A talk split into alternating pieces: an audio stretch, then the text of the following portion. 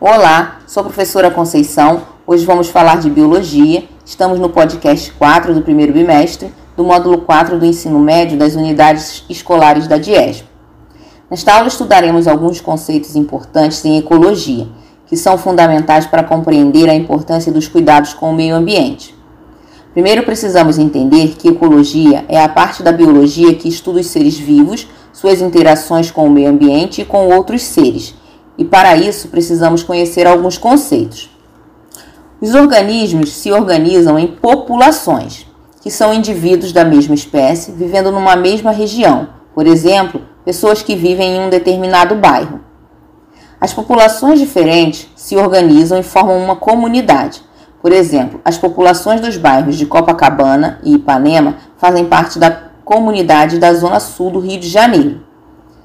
As várias comunidades interagem com o meio ambiente, onde existem fatores que são fundamentais para a sobrevivência dos indivíduos.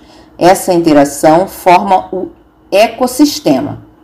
A todos os ecossistemas do planeta formam a biosfera. Os oceanos, as florestas, todo o ambiente onde encontramos seres vivos e os fatores que permitem que sobrevivam é um ecossistema.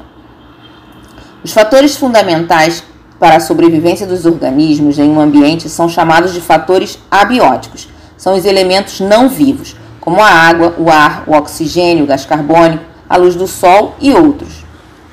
O local onde uma espécie vive, onde normalmente é encontrado, é o seu habitat. Por exemplo, um sapo não será encontrado no deserto, mas se procurarmos em regiões de lagoas, temos grande chance de achá-los.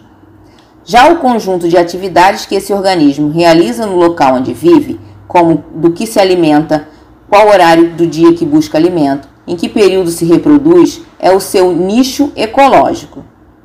Então, quando, por exemplo, desmatamos uma floresta, estamos destruindo o habitat de uma grande variedade de espécies de seres vivos e as suas condições de sobrevivência.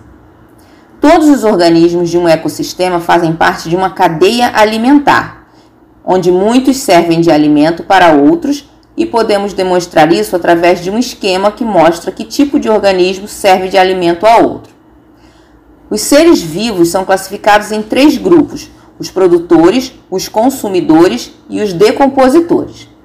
Os produtores são o grupo de seres chamados autotróficos, capazes de sintetizar o próprio alimento através do processo de fotossíntese retiram água e gás carbônico do ambiente e transformam em moléculas orgânicas, que é o seu alimento. Para isso, necessitam da energia da luz do sol e, ao final do processo, liberam gás oxigênio para o ambiente.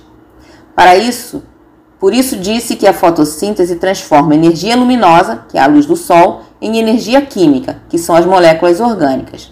Essas moléculas serão utilizadas para produzir energia que eles utilizarão para o crescimento, a reprodução e todos os seus processos vitais.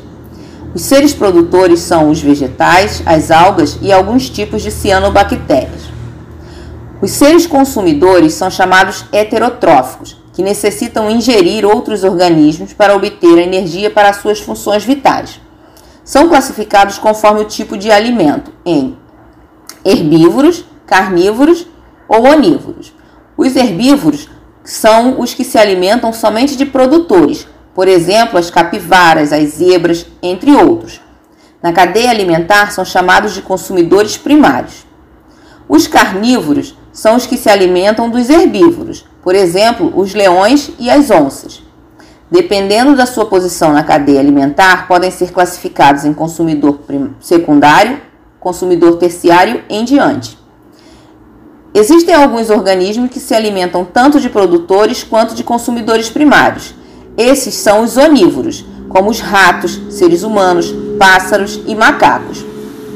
Os seres decompositores são as bactérias e os fungos. Fazem o papel inverso dos produtores, pois decompõem a matéria orgânica, devolvendo ao ambiente as moléculas que compõem o corpo dos seres que morreram. Então, os produtores retiram matéria inorgânica e produzem matéria orgânica, enquanto os decompositores pegam matéria orgânica e transformam em matéria inorgânica. Para concluir, nossos, nos ecossistemas existem vários grupos de organismos diferentes que interagem entre si, buscam abrigo, alimento e formas de se reproduzir. fazem parte de uma cadeia alimentar, onde se alimentam e servem de alimento a outros. Processo de fotossíntese é fundamental para a manutenção da vida, pois é através dele que se introduz a matéria orgânica no ambiente. Ficamos por aqui, espero que fiquem bem e até a próxima aula. Um abraço!